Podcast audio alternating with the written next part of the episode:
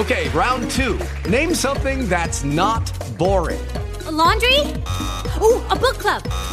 Computer solitaire, huh? Ah, sorry, we were looking for Chumba Casino. That's right. ChumbaCasino.com has over 100 casino style games. Join today and play for free for your chance to redeem some serious prizes.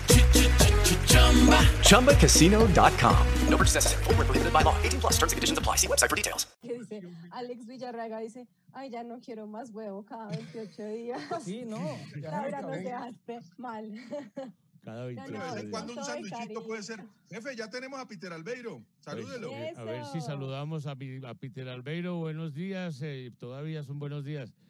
Bienvenido al Paisano. zoológico. Bienvenido al zoológico de la mañana, Peter Albeiro. ¿Estás en Miami o estás en Colombia?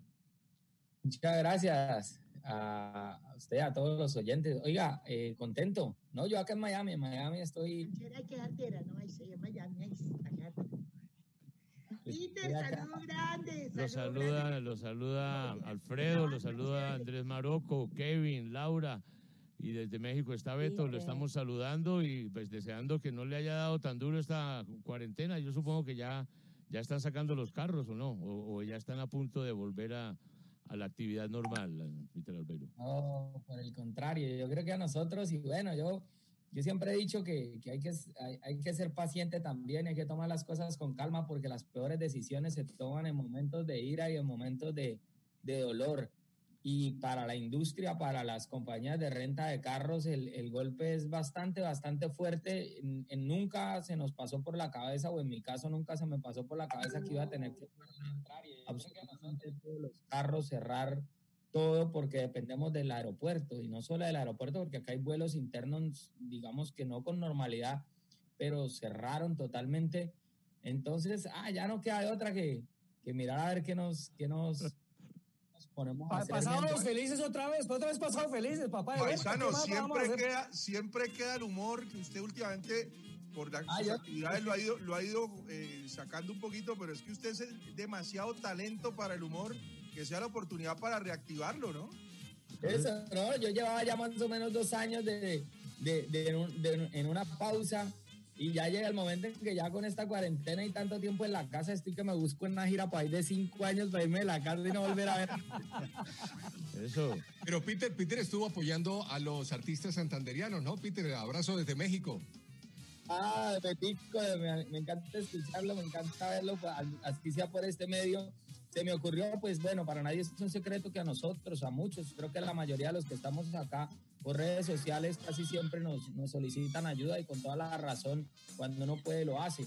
Pero el, este último mes fue tenaz porque no era gente, digamos, de- del común de la que pide ayuda todo el tiempo, sino ya eran amigos muy cercanos que, oiga, Peter, ayúdenos, hermano, yo soy fulano de tal que trabajo en la 33 y no hay serenatas, no hay eventos, eh, payasitos, recreadores, animadores. Entonces me puse por ahí la camiseta y con algunas empresas de Santander estamos haciendo una bonita campaña que se llama Ayudarte, que, que quisimos dejar al margen por cualquier tema político, ese tipo de cosas.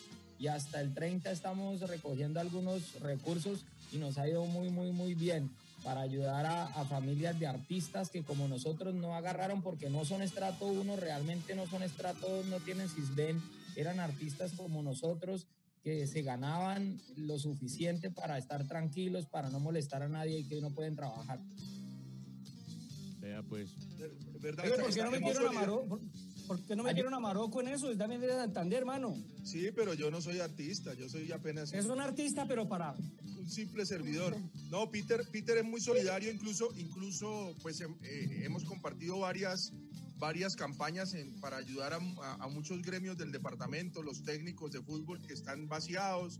Eh, este, este primero de mayo también para las- los pequeños los pequeños empresarios que también están vaciados, eh, la, la- la gente que pues realmente está complicada. Y, perdón, me atoré. Sí, no, Peter la emoción. La emoción, Me sigamos, sigamos nosotros por acá. Respira, agüita, agüita. Ah, respire. Acá me pu- pu- ¿puedo hablar de tú a tú con Peter? Peter, ¿cómo estás? Me, me gusta mucho tu, tu vaina, me gustan los, los y todo ese tipo de cosas, eh, pues cosas que uno tiene en la casa normalmente. Eh, eh, me cuentan que tú ya te ganaste tu primer millón. Yo quisiera conocer tu historia porque... el libro, el libro. Cuando yo me gané mi primer millón, me acuerdo que estábamos jugando, tenía como 6, 7 años con mi papi, estábamos jugando escondite y el primero que lo encontraba, él le da un millón de dólares. Este, ¿Tú cómo lograste hacer esa vaina en la United y tener todos esos carros que levantan hembras? Pero chévere, Peter, que empieces desde... Metámonos al túnel, cuando arrancas tú todo tu proceso, ese primer chiste que contaste, yo no sé si fue para No me lo cambie o fue antes, no lo tengo muy claro en ese momento, Petercito, pero ¿cómo fue esa, cómo fue esa arrancada tuya y, y lo que dice Bio George, cómo llegar a, a, tener lo que tienes hoy día, gracias a Dios? Bueno, bueno el, en, en, resumen, es, es un, es, eh, tiene que ver mucho con, con digamos, con con el saber eh, qué talento se tiene y poder enfocarse en una sola cosa, ¿no? Porque cuando yo llego a Sábado Felices eh, siendo, haciendo curso para la policía, que por pura casualidad necesitaban a alguien del público y estábamos todos los compañeros y yo ahí todos, hey, usted que se las, es el de la recocha, el de los chistes, paso al frente, claro, tengo a mis compañeros de, de mi parte me pongo una ruana y un sombrero encima del uniforme, hago mi primer chiste, me gano ese programa y veo ahí una oportunidad porque tenía que defender el, el siguiente, eh, siguiente programa. Un coronel de la policía me dice, hermano, yo soy amigo de, de Don Gerión, del que está saliendo, no me lo cambie, voy a llamarlo a ver si le ayuda. Y me llama y, y me dan permiso de irme a, a, a, ver con Pedrito y me siento con él y él me dice, claro, él, él, obviamente llevaba muchos años ya en radio y me empieza a moldear algunos chistes y empiezo a ir a, a participar, me gano los 10 programas, me gano el carro y Pedro me hace el puente con, con, con Hernán y me llevan a trabajar con, con el gran Kevin, con Freddy el, y me llevan a, a, No Me Lo Cambie donde empiezo una faceta distinta porque yo siendo policía nos inventamos el teniente Taro, el teniente Tero y el teniente hicimos los primeros payasitos del hueco para esa época. no, no, no, no.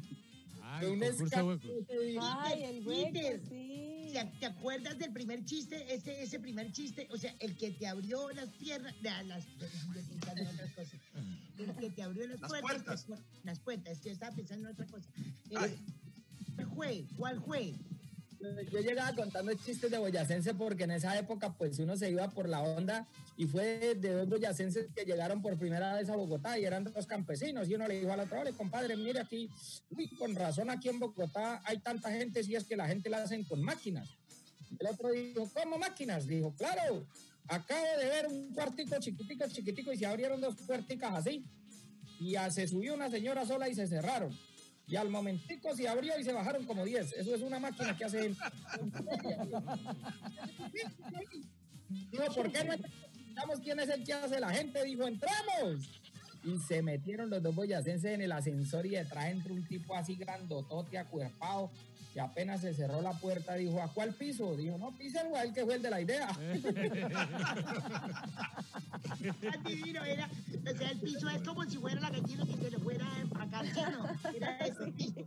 Eso era como una Peter, y ahí aparece Patascoy, que, que, cómo se crea Patascoy, cómo es el tema de Patascoy, que eso también le, le ayudó mucho a usted, ¿no? Claro, entonces pasaron muchos años y yo contando chistes y ya después de haber hecho no me lo cambien, me tocó decidir entre o seguía en la televisión o seguía en la policía, me fui para la policía, pues ya llevaba muchos años estudiando, no les gustaba mucho que me vieran como el policía payaso, porque yo ya llegaba a cualquier parte, un chiste, Ay, pero, uh, una requisa, pero cuente un chiste, entonces me cambiaban. una requisa, bueno, pero divertido, ¿no? La requisa divertida cuando pasaron los y cuando pasaron los años que regreso a Bucaramanga, que me vuelvo a meter en el tema de la radio, que regreso a como invitado especial y dejan que, el, que, los, que los que ya habíamos ganado carro vamos a concursar, me di cuenta que, que, que necesitaba un, un, un, personaje. En principio pensé en un policía porque yo fui oficial de la policía, pero siempre hay un rechazo muy fuerte de la comunidad hacia la policía porque siempre es el malo del paseo, es el que llega a que yo le baje el volumen al equipo, es el que llega a molestarme porque estoy afuera. Entonces dije, quiero crear un personaje que sea un personaje bonito, que le tenga cariño. Nuestros soldados les tenemos cariño. Ver un soldado en la carretera, hermano, es, es una. Eh, todos haciendo así, ¿no? El soldadito. Sí, sí. Estoy tranquilo.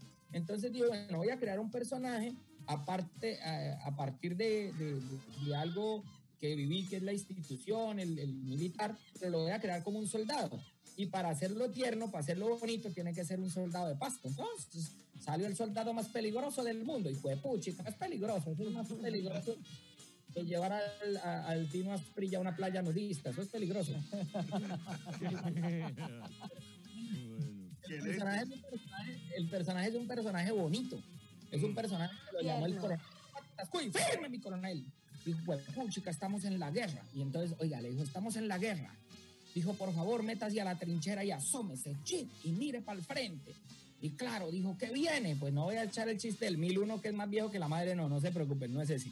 Entonces dijo, ¿qué viene? Y entonces el soldado dijo, mi coronel, mi coronel, quiero informarle que según mis cálculos, puchica, en media hora van a llegar mil enemigos y son de los más terribles, de esos que, no perdonan, de esos asesinos. Entonces el coronel dijo, atención a todos, atención a todos, a trincherarnos que en media hora exactamente llegan mil enemigos, estar preparados, son de los más mortales, de los más asesinos, de los más terribles. Pasaron 15 minutos. Patascuy, revise.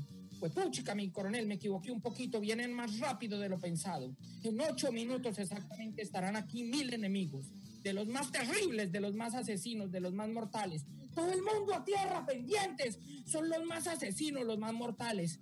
Y quedaron ahí, 10 minutos, 15 minutos, media hora y nada. 20 minutos y nada, dijo Patascuy, vuelva a revisar, dijo, puchica, no los veo. Dios quiera que no les haya pasado nada malo.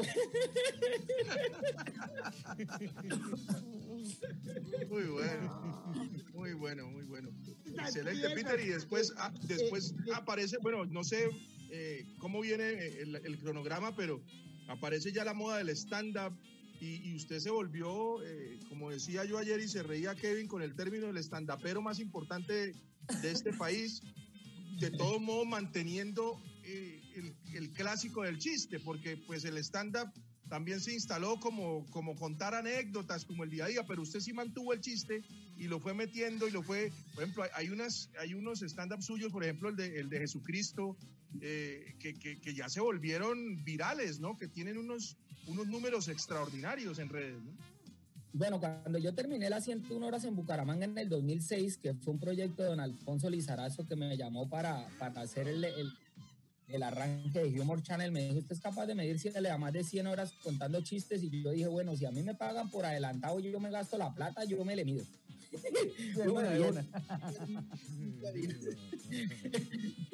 Uno debiendo plata no duerme cinco días, ya llevo 40 días y no he dormido bien ahora, imagínese, debiendo uno ya que le a uno para gastar la plata por adelantado. Entonces, claro, termina las 101 horas en Bucaramanga, se logra algo muy bonito porque el primer ser humano despierto cinco días, cuatro noches de pie, contando chistes de memoria.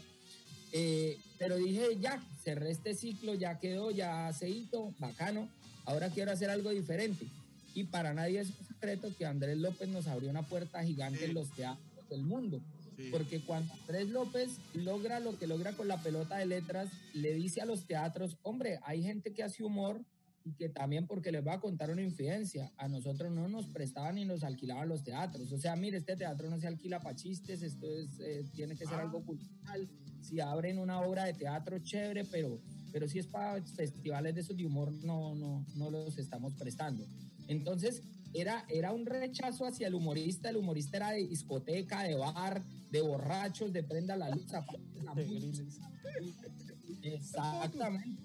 En el barrio Santa Fe por más de una vez, no, Peter, que si se quiere presentar, yo, uy, no, yo por ahí no me voy a presentar, hermano, porque eso después le resulta. Peter, que me haga reír las niñas de las niñas de por allá, Peter, las de Santa Fe, que me las haga reír, que están todas tristes, contratado. Después le dan a uno para mamando, dije yo. Entonces, claro, viene, viene ese proceso, viene ese proceso chévere y empezamos nosotros a, a armar rutinas de la cotidianidad. Obvio, es, es para nadie es un secreto que los chistes no son de dominio público, o sea, los mismos chistes que yo he podido aprenderme contar y adaptar los he contado a todo el mundo. Entonces, tiene una vaina porque hace unos días eh, en, en el, el- no que era que yo me había robado el chiste de porque eso uno se cansó de yo no sé quién y Ah. apareció un señor que lo contaba como en los años 70 en inglés y yo hasta ahora me entero y maravilloso porque yo crecí escuchando por qué Cristóbal Colón descubrió América porque era soltero.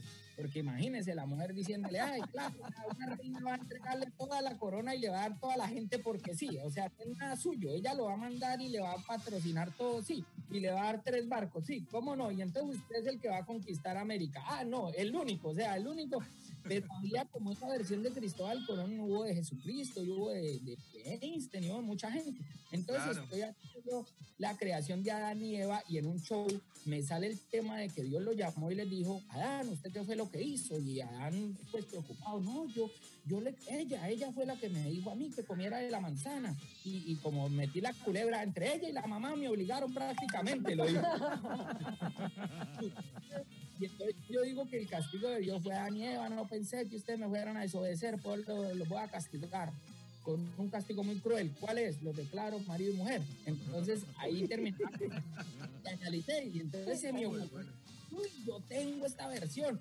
Entonces dije, bueno, si el matrimonio no fue un castigo de Dios, porque cuando Dios manda a Jesucristo no lo deja casar? Y me acuerdo de esa versión que yo tenía, la empiezo a adaptar, entonces la mujer saliendo, el man regañándola, como, como, como lo que pasaba ya. Y eso, y son, y son versiones que salieron. ¿Qué fue lo bonito?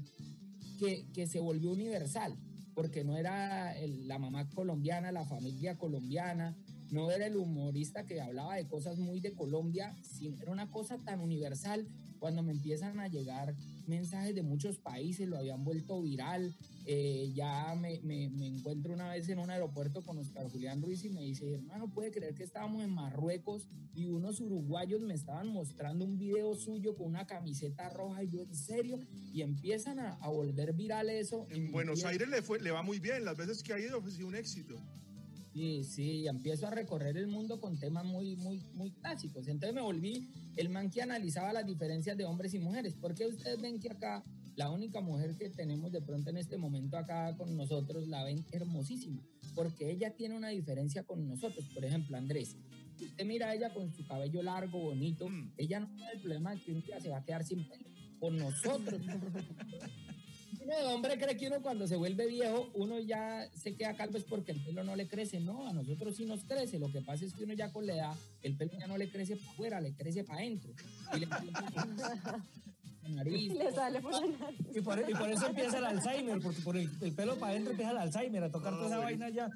Fotos Peter, entonces, entonces se puede decir, Peter, se puede decir, Peter, que, que la diferencia de Peter, además la, la genialidad, la creatividad, que es un creativo, pucha, me lo conozco al 100%, es esa, es esa creatividad de pronto decir, oiga, no voy a hacer lo que hacen los demás humoristas, que es mi humor a nivel local, país, sino que con eso me voy internacional y por eso empezó la viajadera y por eso empezó a ser el Peter diferente a todos los humoristas de acá, ¿ok? Bueno, yo, creo que, yo creo y, digo que yo soy un ser en evolución. A mí me gusta re- retarme, ponerme retos, ponerme metas. Eh, no es que me aburra de lo que hago, pero siempre busco motivaciones. Yo pienso y digo a mis compañeros que el defecto que tenemos la mayoría de los profesionales es que vivimos comparándonos con la gente de nuestro mismo gremio. Entonces yo aprendí a compararme conmigo mismo, cómo soy ahora y cómo era antes. Y, y tengo que evolucionar, tengo que decir, hermano, ¿qué puedo hacer para, para subir un poquitico más, para subir un peldañito más? Cuando me llamó don Francisco a participar en, en el programa de él y duré un año trabajando con él, me decían, pero usted va a retroceder, o sea, usted va a volver a contar chistes. Y yo, pero ¿por qué voy a retroceder? Voy a concursar en otro programa, en otro nivel, para otro público. Eran 100 millones de televidentes que no me veían. En Colombia no se veía el show de don Francisco. Entonces, para mí no era devolverme a hacer un cuentachistes, sino era empezar de 100 en otro, en otro, en otro, en otro programa diferente. Escenario. Exactamente, en otro escenario. Entonces, siempre invitaba a la gente, hermano, hay que, a mí me gusta el humor sano, me gusta el humor también, eh, esos chistes de, de- que son como de pensar, que, que- humor inteligente. Por ejemplo, imagínense, estaban en el Titanic y le llegaron al capitán del Titanic, le llegó un marinero y le dijo al capitán del Titanic, le dijo, capitán, capitán, eh, capitán, pude ver el futuro, pude ver el futuro y la verdad le tengo dos noticias, una buena y una mala. Y el capitán del Titanic dijo, bueno, ¿cuál es la buena? Dijo, nos vamos a ganar 11 Óscares. Muy buena. Viejo George. Viejo George está que se habla. Viejo George. Viejo George. No, no, es que yo quería. Estaba Congelado, congelado. Estaba que se hablaba. Se nos congeló. No, ya volvió, volvió, volvió. Ver, Repítala. ¿Me escucha? ¿Me escucha? Sí. Congelado, congelado. ahí queda. con el- ese es el juego eso que tenemos co- con el, Es un ese es el concurso juego que que tenemos con el Peter. viejo George Peter. Sí, todos nos movemos. De congelado. Seguimos en el zoológico de la mañana. Peter, Peter, la pregunta es rápida y concisa. ¿Cuánto cuesta un Lamborghini? Ya. ¿Cuánto cuesta? Para, para que la gente sepa. ¿Cuánto cuesta un Lamborghini? critica que lo tenemos en promoción. Oiga, una anécdota que le pasó a, a No, no, Peter pero Albeiro. ¿cuánto- ¿Alquilado? Aquí no, ni siquiera lo ha tocado, ni se ha tomado foto con esos carros que uno puede tener varios. ¿Cuánto cuesta un Lamborghini? De verdad. Guardados en la casa, ¿no? Eso ya hoy en día, imagina, eran como 320 mil dólares lo, lo, lo último que... ¿Y, y esos se alquilan? ¿Estos los alquilan? Claro. No, no. No, no, no, los Lamborghini que él tiene son de él, los te alquila, pero tiene, tiene carros para alquilar muy, de muy alta gama, ¿no, Peter? Eh, bueno, la, la verdad con el modelo de negocio se cambió un poquitico. Tuve una, una Suburban que se, que se compró porque eh, se, se hacía un negocio a una compañía que se llama Alegría, que manejaba Daddy Yankee, eh, Franco De Vita, Alejandro. Cuando ellos venían y tenían giras, nosotros hacíamos, eh, eh, pues, el requerimiento. Luego nos dimos cuenta que nuestro nicho de mercado es el colombiano eh, del común que viene a hacer compras, entonces eh, nos fuimos por un Bajó la gama. gama media, pero en unos precios súper súper chéveres, ojalá y esperamos que de acá unos cuatro o cinco meses podamos volver a, a retomar actividades, no con la normalidad antes, pero sí, porque está muy golpeado el sector y antes de tres, cuatro meses creo que no vamos a poder abrir. Ya el, el Lamborghini tiene que ir con tapabocas grandes en toda la jeta del carro, en todo el baúl, tapabocas grande para hacer la campaña. Eso toca. Re- recuerdo a Peter Albeiro porque siempre le gustaron los carros deportivos y tenía un Miata rojo eh, con eh, llantas muy bonitas, deportivas, de bajo perfil, pero él se, imagina, él se imaginaba que iba de Fort Lauderdale a Miami en esas autopistas, pero no, iba desde Cúcuta a Bucaramanga.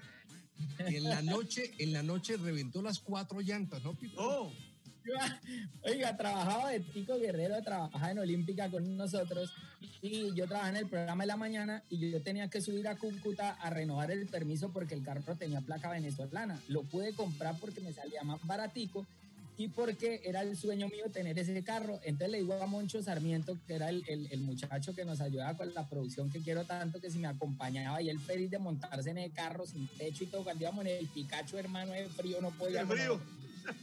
pasando por allá por donde venden la cebolla, hermano, y nosotros por allá, y a las 4 de la mañana y yo aceleré ese carro y me comí un hueco y, me- y se estallaron las cuatro llantas y quedamos No. 3 de la mañana botados con Moncho. Ay, qué horror. Peter. Oiga, gateamos el carro, le pusimos una llanta de repuesto, gateamos el otro ladrillos debajo y nosotros por esa carretera y para allá buscando quién nos despinchaba llantas de ese perfil por allá, cuando eran puras llantas de, de camión, hermano, casi no, no, no, no, eso fue una tragedia, hermano, para poder despinchar ese carro, porque en última yo le dije, Moncho, arranquemos así, hermano, imposible, y tratamos de andar 300 metros ese carro apenas así, así, y yo dije, no, lo vamos a y forma de llamar una grúa. Llegamos a la emisora y estaba Beto Guerrero esperándonos y no sabía cuál él se veía más indigente en un convertible con las, con las cuatro llantas estalladas, hermano. Entonces a, a Beto no se le olvida nunca ese, esa anécdota. Hoy, hoy, hoy nació Lamborghini, Ferruccio Lamborghini, empresario, 1916, un día como hoy hablando de Lamborghinis. Ese es el carro que siempre, el carro que siempre quiso tener, eh, Peter, era el carro de sus sueños eh, y Sí, por eso yo lo compró. Bueno, eh, mi mamá eh, es, es, una, es una de las pocas chicas entre nueve hermanos y, y mis tíos siempre fueron súper fan de los carros. Entonces, particularmente mi tío preferido, el- uno de los más jovencitos, tenía en su cuarto afiches de, de- de carros exóticos de la época, que era el Lamborghini Countach. el, eh, y yo los veía y me parecían tan diablo, espectaculares diablo, diablo. eh, me gustaban. Entonces, cuando tuve la oportunidad de acá a los Estados Unidos, como que el sueño mío era tener ese carro. Yo tenía buenos carros en, en Colombia, me gustaba pero acá era, era ese sueño. Y fui, tuve la oportunidad de manejar Ferrari y manejar Lamborghini y de verdad que la diferencia es, es, es muy, muy, muy grande. Entonces, el- a los que nos metemos en ese cuento, hoy, hoy en día, pues yo creo que es un sueño hecho realidad. Que me toque el día de mañana venderlo, yo lo vendo, no tengo problema, pues ahí se han burlado en redes sociales y me imagino que ya, ya lo debió vender y... ¿cómo, cómo- jodemos con la envidia, no? Ay, ay, ay. No, los que tenemos plata tenemos ese problema siempre, Peter. Los que tenemos plata tenemos problema. Oye, Peter, Peter, aquí ¿qué es lo que usted, eh, o sea, todo el mundo, todo el mundo sueña, todo el mundo sueña que quiere tener algo, entonces dice, mucha gente, pues la envidia, pues quiere tener su misma empresa, tiene tener sus carros, su vaina, pero usted para qué estás trabajando, ya tiene su yate, tiene su vaina. ¿Qué sueño tiene Peter en estos momentos? ¿Para dónde, o sea, para qué está camellando?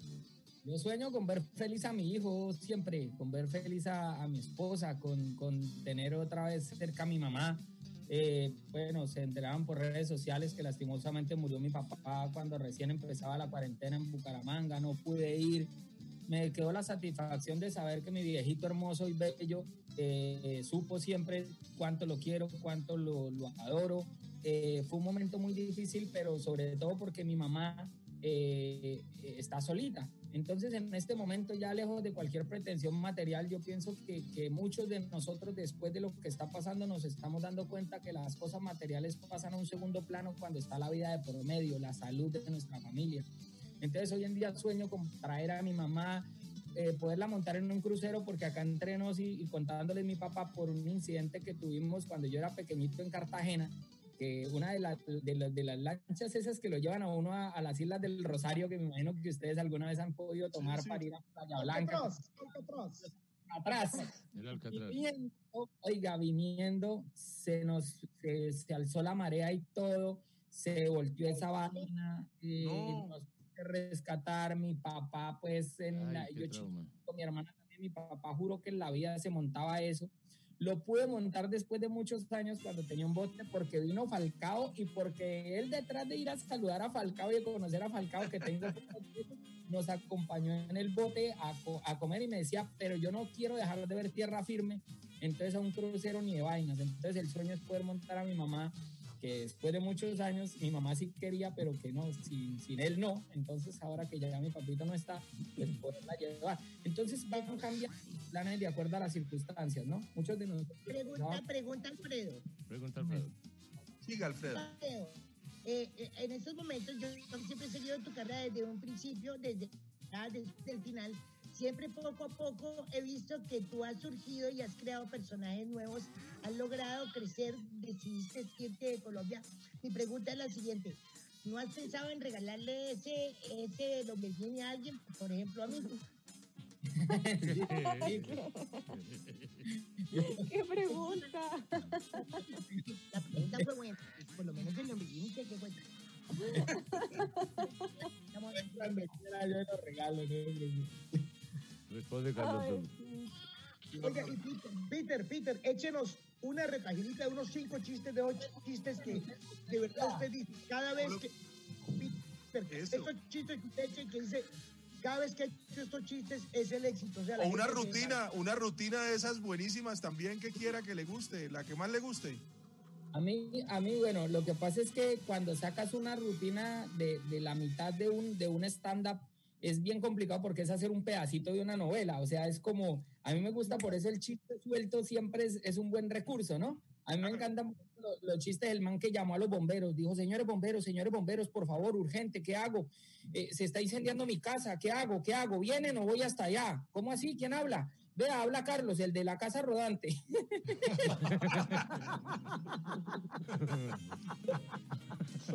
Oiga, Alfredo, Alfredo tenía unos tips para hoy de, de pareja y, y Peter también tiene una, una está muy bueno, muy bien montado sobre, sobre la relación en pareja, ¿no? No sé Ah, si sí, podemos sí. hacer un, un mano a mano ahí de, de los apuntes de Alfredo. Eso, con, con, con chistes de pareja que a mí me encanta. Que, que los acomode a la cuarentena, ¿no? Como de la convivencia, lo que usted... sobre todo los que vimos con Adriana, eh, Andresito. Hágame el Tenemos favor. 17 años casado y no le conozco un regaño repetido, hermano. Es una- La mía es paisa, pero tranquilo que también me regaña todos los días. Fuera santanderiana se quitaría los, los calzones con los tacones, porque brava que una santanderiana y habla y habla Bien, mire, ¿cuánto, ¿cuántos años? Entonces, bueno, hablemos de matrimonio, vamos a hablar de matrimonio, qué chévere. Hablemos de matrimonio. Casado ya. Matrimonio viene del el latín matrimonio. Si no saben más, más. Tri, triste. Trío. Demonio, demonio, más triste que el demonio. Usted ya de una vez está, más triste que el demonio. que toca Ustedes no se han dado cuenta que el anillo se lo pone en el dedo anular, queda anulado, porque en- la vida ya vuelve usted a, a- a regresar antes. Entonces, el matrimonio es eso que a todos nos hace funcionar por formas distintas, ¿sí o no, Peter? Usted la verdad es muy machito con, con, con su tío y con su vaina en Cúcuta, pero llega la mujer y la mujer le dice, la, porque es que la mujer es cuando se emborraca, me emberraca, mete lengua en tercer premolar superior, ¿se ha dado cuenta? Y hacen así. Cuando la vieja abre, la- ¿usted le tiene miedo a su mujer, Peter? ¿Sí o no? Yo le tengo pánico, pero pánico, ¿verdad que sí? Yo le tengo ver. Eso, eso, ese, ese miedo es el que lo hace uno, la adrenalina esa es la que lo hace salir a uno adelante. Un, un man que llevaron a una clínica, hermano, y ese man vuelto nada, así casi que con el ojo salido, con un brazo partido, y le dijeron, no, hombre, dijo Andrés Maro. Le dijeron, ¿usted es casado? Dijo, sí, sí, pero me atropelló un bus.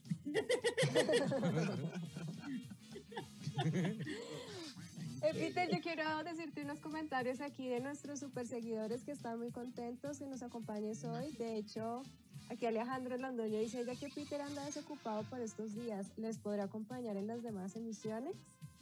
Cuando quieran. Yo eh, ando cocinando en ahora le estoy enseñando a la gente también por mi red.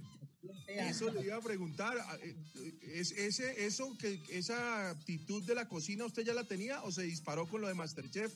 Porque ah, eh, lo hace muy bien. No, yo no, tenía ni idea. Lo que pasa es que cuando me dieron la oportunidad vi como, oiga, chévere, de, de pronto que la gente me conozca en otra faceta. Yo iba y supuestamente por, por cuatro semanas. Yo dije, no, yo voy. Y eso si esta vaina no me gusta, pues que se me quemen las papas o que quede aguado el arroz y me sacan ya. Y chévere la experiencia. Pero una vez que estuve ahí que me di cuenta, era súper bonito. Además porque yo era el, el, el que vivía, digamos, fuera de Bogotá, porque éramos muy pocos. Entonces yo llegaba al hotel y como no tenía nada que hacer, me iba para la cocina y el chef me, me, pues le caí en gracia al chef, yo los hacía reír, el chef me enseñaba, yo era hasta las 12, 1 de la mañana, pero yo al otro día llegaba como si yo no supiera nada todavía. Bajo perfil. Pero yo todos los días ensayaba, a veces me levantaba a las 4 ahí a ayudar a picar allá lo del desayuno y aprender y me enseñaron técnicas súper fáciles de cómo recuperar rápidamente. Los hoteles, sobre todo que tienen cartas internacionales, son súper recursivos para no dejar perder las cosas. Si esto se echó a perder, cómo lo recupero rápido, que no se dañe. Entonces, esto me sirvió. No, eso fue yo creo que una de las... Una pregunta, Peter Albeiro. La, la nueva manera de hacer, de, de hacer shows puede ser a través de las plataformas virtuales. ¿Está usando Instagram para el propósito de mostrar la culinaria o, o- o algo? ¿Está, ¿Nota un cambio en, en, en la- en- ¿Cuál está más activo? en- en su Bueno, yo, actividad? yo- yo no he sido un tipo tan activo en redes como, como muchos otros, pero sí he sido siempre eh, testigo de, la evolución de las redes sociales y de la, comedia al mismo tiempo. Entonces eh, va uno como a la vanguardia, ¿no? Entonces yo tengo mi- mis cuentas bien, bien estructuradas para, para determinados propósitos. Es decir, yo no mezclo cosas. En mi Instagram estoy yo como persona, como papá, como hijo, es mi familia, es una cosa muy familiar. Ya, por ejemplo, en Twitter yo soy un poco más, eh, más sarcástico, un poco a veces agresivo en el sentido de que yo tampoco me dejo.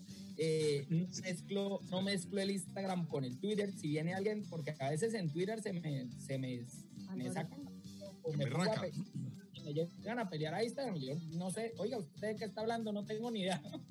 me hago el bobo, me hago el bobo. Yo en Instagram soy una santa paloma. Pero en fin, el humorista o el comediante siempre tiene que ir de la mano con la tecnología. O- Últimamente veo que han llegado solicitudes para hacer presentaciones por Zoom y este tipo de cosas. Y el problema es que uno, yo sí necesito a la gente. O sea, yo no soy capaz de pasarme frente a un computador una hora a ir a echar un, un este sin ver cómo está reaccionando la gente. Me, me cuesta trabajo, yo necesito esa conexión. Pero muy seguramente el mundo va para allá, ¿no? Va para, para, para llegar a lo virtual. Oiga, yo, sí, yo, yo sí me acuerdo en, en Olímpica Estéreo cuando trabajamos con, le decíamos Twitter Albeiro porque fue el primero los que comenzó con esto del Twitter allá a tener seguidores y nosotros diga, pero este loco cómo hace para tener tantos seguidores, claro, pues con ese Twitter talento. Albeiro, que era Twitter Albeiro le decíamos, le, quería preguntar eh, Twitter, como le decíamos en esa época, ¿qué opina de este nuevo humorista que salió que se llama Trump, con ese chiste tan, tan berraco del Clorox? ¿Qué opina de ese chiste? Lo- bueno, no sé, es que es que es, es que es una cosa tan tan tan increíble. Primero porque pues yo soy testigo eh, de, de primera mano de que esta ciudad y que este país eh, no es fácil de, digamos, no es fácil de, de manejar porque es el país de la libertad. Acá, acá nunca ha habido cuarentena, por ejemplo. Acá la gente le cerra, lo que hicieron fue que no, mire, está prohibido abrir los restaurantes y ya. Pero el que, que ha querido salir ha salido. Aquí jamás un policía me ha parado a decirme usted por qué está en la calle, usted para dónde va o qué hace. Acá no se usa casco en las motos. La gente le dice, "Mira, hermano, si, si la gente quiere ponerse casco, que se lo ponga o no se lo ponga. Entonces, si se han dado cuenta, ha salido gente hasta protestar con armas que porque no los dejan salir a trabajar y les dicen el virus, no, que virus, ni que nada, a mí no, me van- no me van a dejar. en la casa. Claro. Entonces, como hay Sí, tanto- eso, claro, sí, tanta lo- vaina, porque acá no hay un conflicto interno, pero aquí si un man se aburre, coge una ametralladora y va y hace un tiroteo en un, Dios no lo quiere en un lugar, entonces a uno le tiene miedo a esa, esa cosa, uno prefiere que los guinguitos estén como relajaditos, tranquilos, no los coreen, no los Sí, sí, sí, sí. Déjenlos quietos. Tranquilitos ahí. Pero, Peter, usted es santanderiano, los santanderianos son mal geniados. O sea, mal geniados. No, Perdón, perdón, perdón. Perdón, pura fama, pura fama. Perdón, perdón, Peter. ¿Qué le huele la pe Porque es que nosotros tenemos aquí a Marocco. A nosotros ah, nos, nos preocupamos a veces con Marocco porque ahí le vuela, si le vuela. El Eh, ¿Qué le saca la piedra a Peter que uno dice, no, se, no le diga tal cosa o no le haga tal cosa que le saca la piedra y que, pues, madre, no me joda? ¿Qué es lo que? Pues no me joda. ¿Qué es? Me rayaron el Ferrari, por ejemplo. realmente a mí hay dos cosas que, que me pueden sacar de quicio. La primera, la primera de ellas es que, es que se, me, se me cuelen en una fila. O sea, yo estoy en una y lleguen a colar, a mí esa vaina me puede enervar. Si es una persona que está, le están guardando el puesto, vaya y venga, pero eso que se forma como una Y en un lado, yo soy que no lo deje meter, no lo deje meter, no lo deje meter, porque es como este man, ¿por qué cree? Y lo mismo que aquí uno va con la cultura de ir detrás del otro y ver que se va adelante y se pasa allá en, allá en el puente, uy, yo empiezo a echar desde allá. Y la segunda, que, que piten. Uy, no, a mí esta vaina que me pite, me puede, sobre todo sin, sin, sin razón, a mí esa vaina me puede sacar la piedra. El resto, no sé. No se le cuelen a Peter. Andrés sí le saca la pite. piedra. Peter, no le pite a Peter. Pero al final, al final no puedo hacer nada, porque es que es como ¡pip! Y entonces yo No, ya. como, En Meji- México es una ofensa terrible el pitarle, claxonear a, a alguien. En, en Estados. Unidos tampoco casi se usa el pito, ¿no? En Estados Unidos es muy rara vez la que uno oye que alguien lo pite. Aquí en Colombia, incluso en la costa, le, le- le-. Por ejemplo, en Santa Marta es desesperante los de las motos, el mototaxismo y el taxista, todo el tiempo pitan. Entonces usted está parado en una calle en Santa Marta y todo el tiempo pi, pi, Eh, eh, todo el mundo pita. Es doble, es doble el pito. Es Una pitadera brava. Eri, ¿cuál es el azar ahora? Es que el pito, ¿para qué le ponen un- a un carro un pito? No joda, es que para que- ¿A pitar, ti te gusta que la gente pite, cariñeñe? para timonear. ¿Para qué le ponen? Es verdad, el pito es para pitar. Y lo que pasa es que estos manes son bien, son ñoños, eh, son no, huevados, no. Es verdad, bacano, Peter. Este, ¿Cuál es el país que no has conocido? Que tú dices, no joda, quiero irme ahorita después de esta cuarentena. A ver. más que más que más que el país eh, es toda toda la, la parte asiática creo que todavía me falta por conocer Pero no es el momento, no es el momento. No se vaya a ir por allá todavía, No se papito. meta ya Quédese todavía. tranquilo ahí. No deje último no. a China. pero Wuhan no, no le recomendemos Wuhan por ahora, pero por ejemplo, ¿usted no quisiera ir a las Islas Maldivias? Mi suegro mi suegro se fue a vivir a, a Barcelona en el 2000 en el 2005 por un trabajo que le salió y desde el 2005 para adelante hemos tenido y por eso mi afición por el Barça y por eso resulté porque yo conquisté a mi suegro acompañándolo al estadio a ver al Bucaramanga y cuando se fue a vivir a Barcelona, que fui la primera vez, me dijo, venga, camine, vamos al estadio que acá tenemos buen equipo. y nos fuimos y claro, en la época de Ronaldinho 2006, la, la, la Champions que, que le ganó al Arsenal, pues fue como amor a primera. Entonces, cada año que tengo o que tuve la oportunidad de ir a Europa, pues íbamos y visitábamos varios países. Entonces íbamos como el año pasado estuvimos en Estambul, el año pasado estuvimos en Capri, estuvimos en, en Nápoles y como que llevamos hacia allá. Y uno de mis mejores amigos ahorita está viviendo en Singapur. Entonces teníamos planes de ir a Singapur, Tailandia, como por ese lado, porque nunca he estado por allá, nunca he estado en Japón, por ejemplo, nunca estaba en Hawái. Piero también es hincha del Barcelona. Ay, se quitó el sombrero. Venga, No, eh, no, Peter, yo, yo le quiero hacer una, una pregunta de shows. Es que me encantan las preguntas.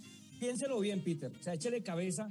¿Cuál ha sido su peor show, por decirlo así? Que le ha pasado un cacharro de esos bien bravos, algo que usted dice, fue madre, algo pasó con el público, con el sonido, no sé, algo que de verdad usted haya parecido para ser su peor show con público y con todo esto. ¿Cuál ha sido? ¿Y cuál ha sido el mejor? ¿Y cuál ha sido el mejor para usted? Wow, más apoteósico ha sido este show.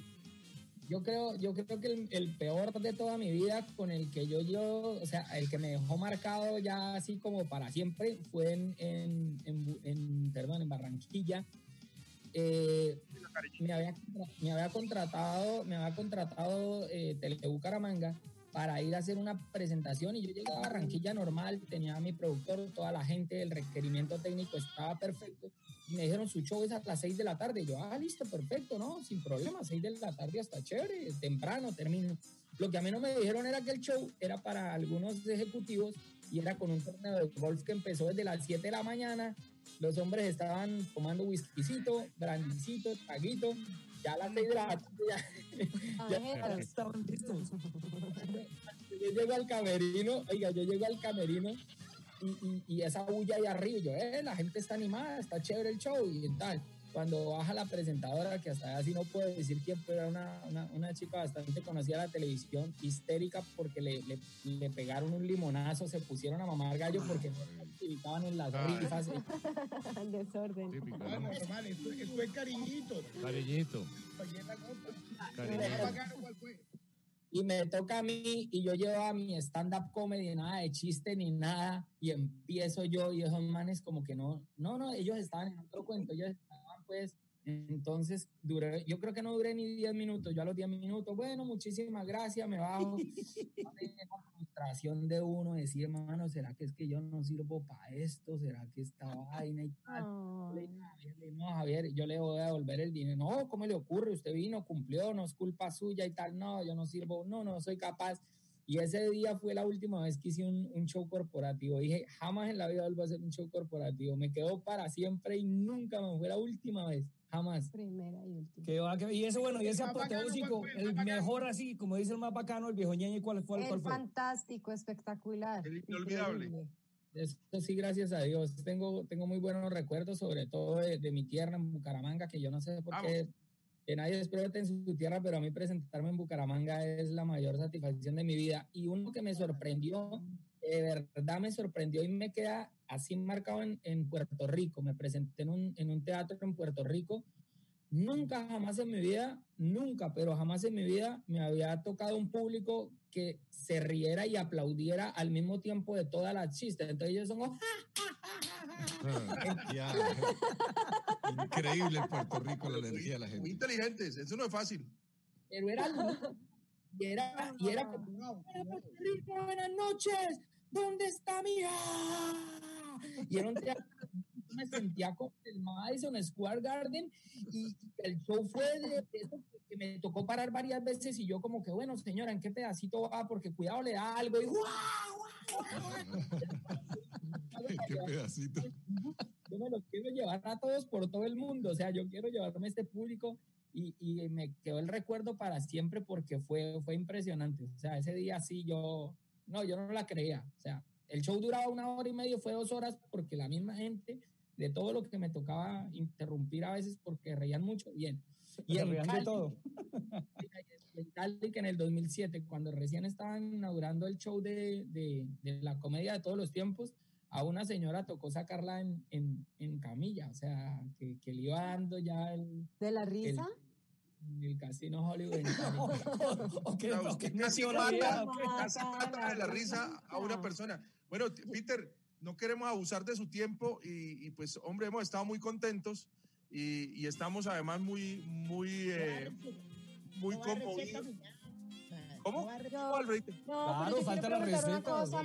Eso le iba a decir yo, que, no- que- que- bueno, Laurita quiere leer super seguidores y si nos puede hacer alguna receta, contar alguna receta de esas que está haciendo de- para la cuarentena y, un, y unos chistecitos para despedirse, Laurita. La receta del millón de dólares. Sí, La receta del millón. Acá está Jorge Spitia que te dice, qué buen día, humor y emprendimiento, inspiración para los que estamos reinventándonos. Muy bien. Que viva Santander, dice Jorge Ardila, tu amigo Maroco. Vamos. Sigue. Y que, y que por favor otros chistecitos, otros dos chistecitos antes de... Una tandita de chistes y una receta Sí. para, para la cuarentena fácil. Es eh, que está que fácil de hacer. Una Oiga. Es una pizza con un tomate y un queso y ya hizo pizza. Muy berraco, muy berraco. ¿Qué pasó, Petercito? ¿Qué pasó, Peter? Cuéntanos.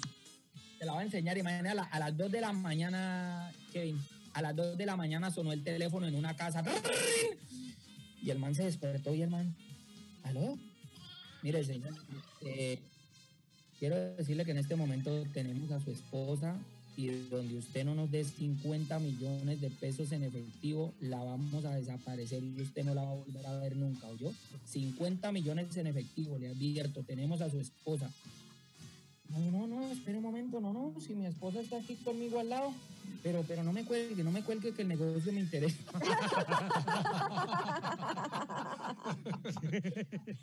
Ay, no. Peter, antes, antes que se vaya, Peter, yo sí quisiera saber un poquito acerca de su secreto para, para los negocios, el primer millón de dólares. eh, ¿cómo, ¿Cómo es eso para, para lograr ese millón de dólares? Todos estamos en la búsqueda de ese millón. Básicamente escribí un libro que se llama El sueño del millón de dólares, es porque me lo prestaron y, Y ya. No mentira, sí, es un, es, un, es un libro que escribí de emprendimiento porque he sido un tipo toda la vida, he sido inquieto que por los negocios, que por, por tener mi, eh, una fuente de ingresos. Y son historias de 22 negocios diferentes que yo tuve, por ejemplo, en Bucaramanga. Yo digo que en ninguno fracasé, simplemente los cerré, los cerré porque no tuvieron el éxito esperado. es diferente, es bien diferente. Por ejemplo, es consciente que en esa época abrí el Club del Poder Amarillo, ¿se acuerda? Beto? Entonces yo El de cuento las ahí fresas con crema. Cómo vendía yo fresas con crema en, en los supermercados, cómo eh, de- luego tuve un almacén de zapatos, que eh, Beto era la voz oficial de las cuñas, que era punto G. En Girón ya tiene el punto G, porque así se llamaba el almacén de zapatos que yo tenía. A propósito, un pastorcito les dijeron, fue. Venga, usted, usted sí sabe dónde tiene su esposa el punto G. Dijo, claro, pues cómo no, si es la esposa mía, ¿cómo no va a saber uno la esposa de uno dónde tiene el punto G? La mía tiene el punto G debajo de las axilas. ¿Cómo así? Pues sí, porque uno le rasca debajo de las axilas y ella empieza. No. De, San- de santanderiano, de hecho es uno de santanderiano, de, de los, de los paisanos. Vale, entonces para terminar y redondear el tema, es un libro que se ha vendido bien porque es un libro de emprendimiento. Eh, hoy por hoy, gracias a Dios, a, a Peter Albeiro y a lo que pudimos hacer en 19 países nos fue bien. Y, y la empresa que se creó está vendiendo, estaba vendiendo muy bien y esperamos también. Lo que le digo a la gente, de, de- el- para terminar con un, antes de los chistes, con un consejo de emprendimiento. La mayoría de los negocios fracasan realmente por falta de planeación y planear es gratis. Somos demasiado emocionales y no le damos tiempo a que un negocio realmente progrese, ¿vale? Invertimos dinero en un primer semestre de universidad de medicina, en un segundo semestre invertimos en tal porque sabemos que después de cinco años vamos a empezar a recibir. El negociante quiere meter un millón de pesos y al mes, bueno, ¿cuánto le sacamos? ¿Qué pasó? Con que eso de para el y para los gastos ya vale. Entonces, cuando uno aprende que los negocios necesitan de paciencia, que la el tiempo también es inversión y que uno necesita invertirle tiempo, es donde uno entiende realmente que, que hay, que hay muy buenos negocios y que, y que se pueden hacer. Y bueno, en cuanto a los chistes, me, me acordé usted dos manes que, dos manes que imagínense, estaban en, en un calabozo recién capturados dos manes. Y uno le dijo al otro, venga, ¿y usted por qué está aquí? Dijo, hermano, por bruto, por bruto, hermano. Porque yo soy pobre y quise hacerme rico de la noche a la mañana. Dijo, y usted dijo, por bruto también, porque yo soy rico y quise hacerme pobre en la declaración de renta. Hay un, hay un, hay un super seguidor que se llama Juan Manuel García que dice, Peter, pásenos el número del secuestrador. Oiga, Peter, Peter, antes de que se vaya, las tres, las tres de la cuarentena, y me la va a contestar, pero sinceramente. Uno, ¿se está bañando todos los días? Sí, yo sí. Es que no lo saben, estoy acá en la oficina. Estoy viniendo todos los días, me levanto, me baño, me cambio y salgo un ratico. Como no tengo contacto con, con gente, porque yo digo, uy, no, yo no puedo quedarme en la casa, entonces me vengo para la oficina, trabajo desde aquí un ratico, espero que sean las 12 como buen santanderiano hoy. Eh, si toca ayudar a terminar de hacer el almuerzo, lo hago, me, me echo mi siesta, porque santanderiano que no eche siesta, hermano, ese man lo estafaron y no es el, Es de mal genio. La peor ofensa que usted le puede hacer a un santanderiano es llamar a la casa a la una de la tarde, una y media, ¿sí o no, Andrés? Usted llame a esa hora y usted... No se, no se contesta, no se contesta. No, y pues si uno contesta, uno dice, esto es una casa decente, por favor, señor. Respete. Mire, mire la hora que es. Como, La- como la dos, contestaba, mi, papá, mi papá no contestaba aló, sino que contestaba, a ver. A ver. Sí, sí, sí, sí. Peter, Peter, la dos. ¿Cuántas peleas, cuántas peleas ha tenido con la señora en esta cuarentena? Oiga, ninguna. No, absolutamente ninguna, gracias a Dios. Y bueno, a mí me pasa porque yo soy ¿Qué, muy ¿Se fue la señora de la casa o qué? de la, de la casa. Pelea, pelea, no, ni, ninguna, porque pues con- convivimos mucho tiempo juntos, somos del mismo equipo de trabajo y para nosotros realmente lo único que ha cambiado es que dejamos de recibir un dinero, ahora estamos pues obviamente en, en un- en austeridad total, pero, pero gracias a Dios somos un buen equipo de trabajo y ella, ella me ayuda a todo lo que, lo que yo puedo ver. Claro, claro. Bueno, y la Que fue- tercera, ¿qué es lo que más Tercero. extraña de la vida de hace dos meses? Antes de que llegara todo esto. mis clientes, extraño, extraño esperar. por el tema económico. Para mí era una terapia bonita. Yo, yo tengo un rentacar aquí al lado del aeropuerto y cuando yo vengo en las mañanas que los clientes van a devolver el carro, ellos son como, ¡Uy, es que él mismo atiende! Yo, ¡claro! Atendido por su propietario. Échame un chiste, échame un chiste. Esta relación tan bonita de, de- de que yo mismo lo llevo al aeropuerto. ¿En serio? Sí, claro. Y entonces, ¿qué más? ¿No es que está muy cara la, la mano de obra? ¿Usted qué cree? Estoy economizando costos. yo mismo lo llevo y lo llevo al aeropuerto. Acá aquí gente, profesores míos de, de, San Pedro, que la profesora Rosa María Cañas acá, llegar acá un día y Oh, y, y poder irme con ella conversando, con su esposo, con sus hijos. Esa parte extraño mucho de, de la interacción con, con la gente que, que venía y, y que, y que realmente decía, escogimos Super Nice por, por ayudarlo, por apoyarlo. ¿Qué es lo que más extraña de Bucaramanga, Peter? Ya que usted cada vez que habla dice algo de nuestra ciudad o de nuestro colegio, que además somos egresados del mismo colegio. ¿Qué es lo que más extraña de Bucara? Con razón. Pues eh, es más que obvio que voy a decir que mi mamá, mi hermana, mi cuñado, mi familia, pero Bucaramanga lo que yo extraño es la comida. A mí me encanta la comida rápida y Bucaramanga se come espectacular. Extraño mucho la comida y el, y el, y el, y el calor humano, ¿no? Acá yo llevo muchos años, llevo ya ocho años y conozco el, el- el vecino al lado porque de vez en cuando sacando la basura, hola, ¿qué tal? Hola. Pero en Bucaramanga es, es, es esa camaradería, ¿no? Y extraño la comida, el, el chiflas, por ejemplo, extraño la comer las hamburguesas del garaje, de Mercado. La la carne oreada. No, no, no. Y las- y ¿Sabe que de verdad lo que dice usted de las hamburguesas? Las hamburguesas de Bucaramanga son famosas. No, pero para ir, a, ir, a, ir a Libardón y agarrar toda la tarde. Libardot, Libardot, que fue lo- el creador del perro loco y el que, el que eh, le hizo la, el toque, le puso el toque secreto a la salsa tártara, porque la salsa tártara de Libardot no se consigue en ninguna parte del mundo. ¿Usted qué, chef?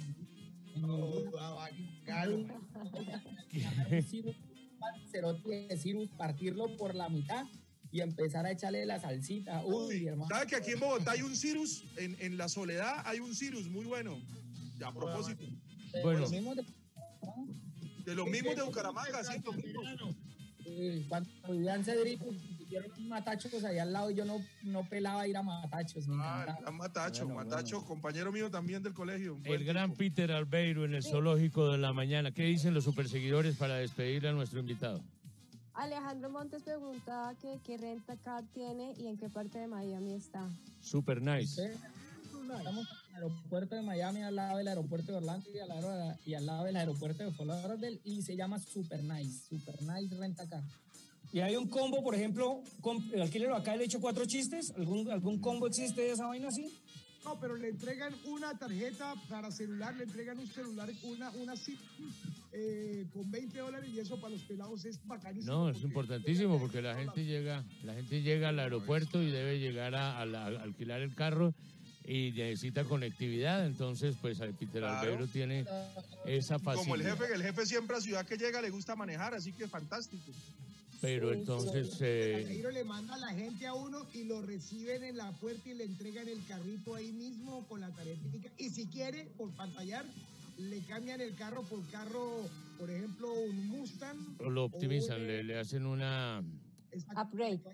un upgrade. Un upgrade. Un upgrade. Sí, la- de las Ah, cosas Imagínate, yo, yo fui a Bucaramanga con Peter, marica. Che, estábamos Ajá. allá.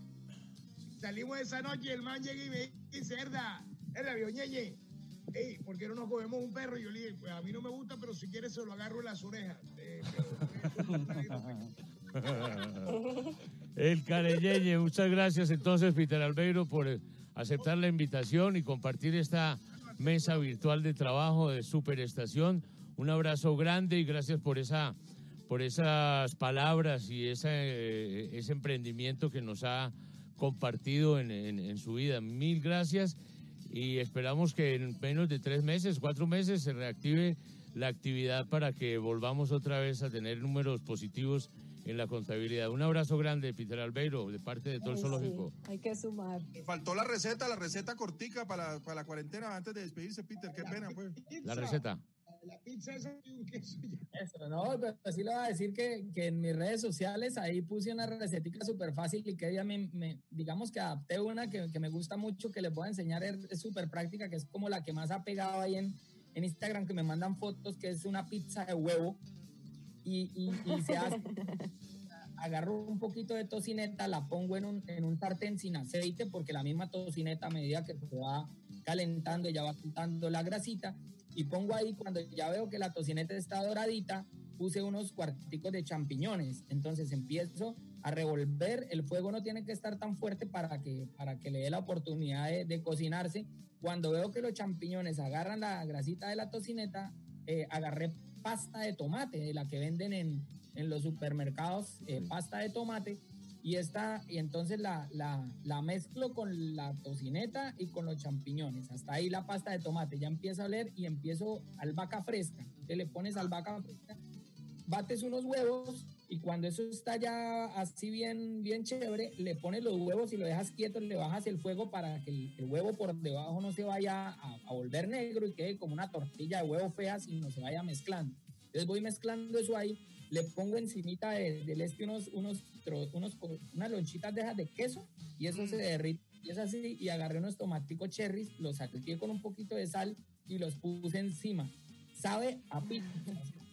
Sabía Venga, Peter, ¿puede, puede volver a repetir lo que no, no, no entendí bien? La las, No, no. las tocinetas largas o cortadas. Yo las corto en cuadros. Ahí en, en mi ¿Cuadros? Instagram, ahí en mi Instagram, en un post, porque lo dejé como post, aparece pizza de huevo. Todo el mundo todos los días eh, me aparecen una o dos fotos Vamos a de. Qué buena, qué buena receta. Yo dice, lo acompaño con jugo de bombombún. eh, hago un jugo de bombombún que es espectacular.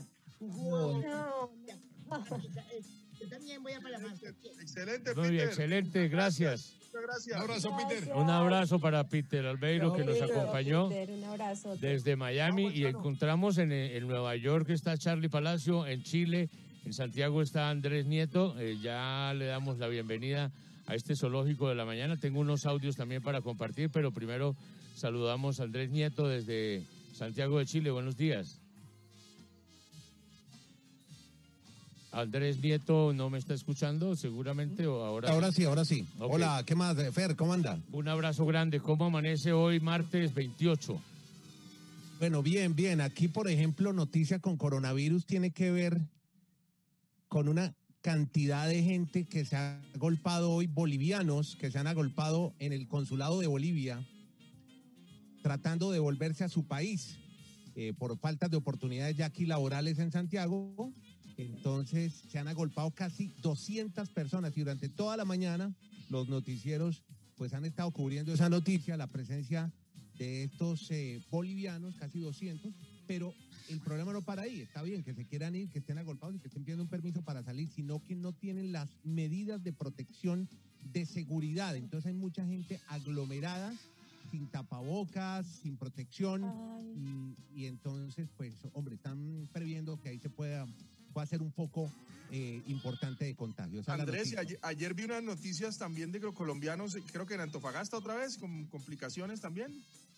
No, hay que- la gente no ha podido regresar de, de- de varios lugares. Sí, no se han podido venir los colombianos allá, los sacaron de los hostales donde estaban porque tenían que cerrar y, y hay mucho colombiano que no, que no, que tiene muchos problemas allá en Chile. Pero, pero de una vez que sirva esto, Marocco, porque pues yo tengo, eh, me han enviado el eh, secretario de la embajada, Hatem me ha enviado un comunicado, bueno, pero creo que ya Hatem Dazuki nos ha enviado un comunicado y esto tiene que ver con una, una acta de repatriación que está repartiendo tanto la embajada como el consulado. Primero hay que cumplir con los protocolos y están eh, viendo la posibilidad de enviar un avión con colombianos que están varados en Chile por una u otra razón para que se puedan devolver hacia el país. Así que Ah, bueno. está trabajando eso en la embajada y el consulado.